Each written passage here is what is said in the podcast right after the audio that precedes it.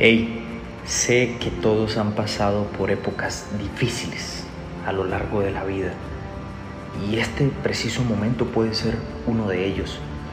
Todos las hemos pasado en algún momento. Entiendo que en este momento puedes estar pensando que las cosas no han salido como creías que iban a salir cuando se hicieron planes años atrás sobre tu vida. Sé que vivir todos los días lo mismo, vivir como un robot mecánicamente que hasta te llegas a saber de memoria el trancón con el que te vas a encontrar es estresante y a veces hasta triste. Sé que las responsabilidades son a veces interminables y que te roban tanta energía a tal punto de hacer olvidarte de la persona más importante en tu vida, que eres tú. Sé que lo que logras muchas veces te da satisfacción por unas cuantas horas, y luego te sientes incompleto nuevamente. Créeme que eso lo hemos vivido todos y todos llegamos a pensar lo mismo. Eso no es vida. Todos lo hemos llegado a pensar, por eso mucha gente muere a los 30 y es enterrada a los 70 años porque no salen de ese yugo.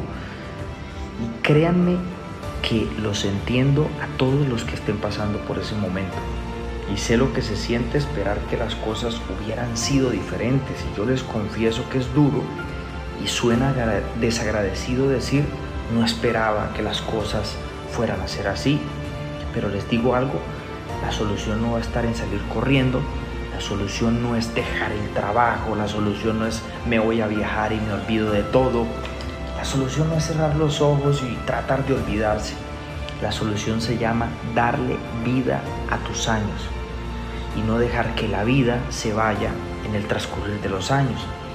Y tu vida va a empezar a cobrar sentido en el momento que le empieces a dar vida a cada área importante en tu vida.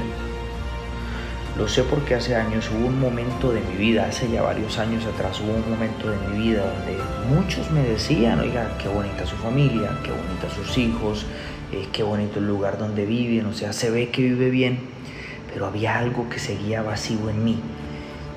Y, seguí, investigué, investigué y les cuento que lo que tuve que hacer y quizás si estás pasando por ese momento, esto es lo que mejor te puedo recomendar, lo que yo tuve que hacer y empecé a hacer fue empezar a cuidar cada área de mi vida porque entendí que solo estaba trabajando quizás una sola parte, una meta profesional, pero me había olvidado de las áreas realmente importantes de la vida me entendí que esa era la fuerza que me faltaba, porque la verdadera fuerza uno la consigue cuando llega a tener lo más cerca a tener una vida en equilibrio, que es bien difícil, pero el equilibrio ayuda mucho.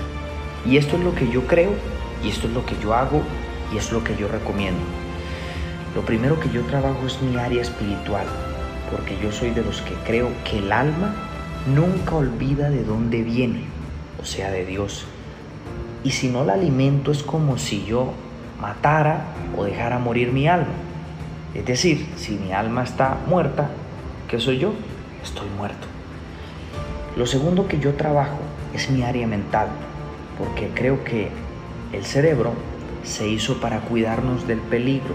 Es decir, que apenas estamos en peligro, Él busca y casi que te ordena que huyas, que te vayas, pero irónicamente la superación personal se logra en etapas donde te tienes que arriesgar, en situaciones donde tienes que tomar riesgo. Y por eso me entreno mentalmente para que sea yo quien domine y que tenga que muchas veces obligar al cerebro a decirle, hey, le da miedo, pero vamos a pasar por aquí porque es lo que conviene. Lo tercero que hago es trabajar mi área física, porque el cuerpo es la herramienta del espíritu y de la mente. Y las debilidades del cuerpo, cuando surgen, surgen en parte porque no se entrenan a que él haga equipo con el espíritu y la mente. Es decir, que aunque el cuerpo pareciera que dijera hasta aquí fue, si la mente y el espíritu dicen que no y están en equipo con el cuerpo, se van a poder romper límites. Entonces por eso entreno mi cuerpo porque en esos momentos donde estoy entrenando es donde tengo que estar concentrado con mis tres áreas para que cuando el cuerpo quiera rendirse, lo obligue a no rendirse. Por eso hago ese tercer entrenamiento. Y la gente que ha hecho cosas históricas en la vida ha sido porque ha logrado vencer los límites que la mayoría de gente creía imposible. Y algunos le llaman a eso fuerza mental, otros le llaman a eso fuerza espiritual, otros le llaman a eso fuerza física, pero te voy a decir lo que yo creo. Conozco fuertes mentales con problemas en sus relaciones personales, no logran establecer relaciones duraderas. Conozco fuertes espirituales con problemas de salud, irónicamente, ¿no?